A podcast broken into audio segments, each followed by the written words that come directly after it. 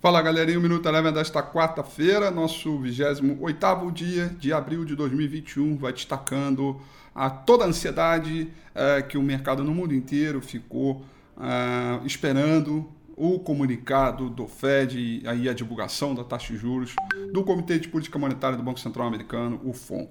O fato é que é, todo o noticiário saiu muito em linha que o mercado esperava, confirmou-se tudo aquilo que o, o Powell já vinha falando, ele reafirmou hoje, portanto, sem grandes novidades a respeito desse tema e que, portanto, acabou fazendo com que o fluxo fosse todo para as economias mais arriscadas, os mercados emergentes, saindo um pouco até do, uh, das economias desenvolvidas em prol desse crescimento, dessa percepção de crescimento de atividade econômica global. Com isso, o S&P 500 fechou em leve queda de 0,08%, aguardando aí o resultado da Apple, que vai sair hoje. O índice de mercado emergente é, valorizou né, nessa toada, alta de 0,75%. O petróleo também teve um dia bom, alta de 0,98%. Por aqui, portanto, dólar em queda em função desse movimento. Certamente nós tivemos um fluxo de entrada de capital estrangeiro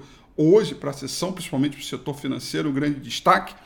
Dólar, portanto, caindo 1,66%. Já o Ibovespa, com uma boa alta, fechando ali bem próximo dos, da, de uma região de resistência forte, que é o 121.052 pontos, a resistência é 121.100. Portanto, testando a famosa muralha, esperando aí para os próximos dias para saber se vai romper ou não, com alta de 1,39%. Destaque negativo para as ações de JBS, caíram 6,14% com noticiários aí de que o BNDES estaria é, querendo desinvestir né, seus ativos é, da, da JBS. E o destaque positivo ficaram para os bancos, certamente, Santander na linha de frente com uma alta expressiva de 8,06%, com, por conta dos resultados que vieram acima do esperado, o mercado gostou com, é, da, das informações divulgadas e acabou puxando os bancos como um todo.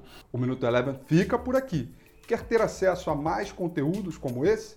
Inscreva-se em nosso site www.elevenfinancial.com e também siga a gente nas redes sociais. Eu sou Rafael Figueiredo e eu te espero no próximo Minuto Eleven.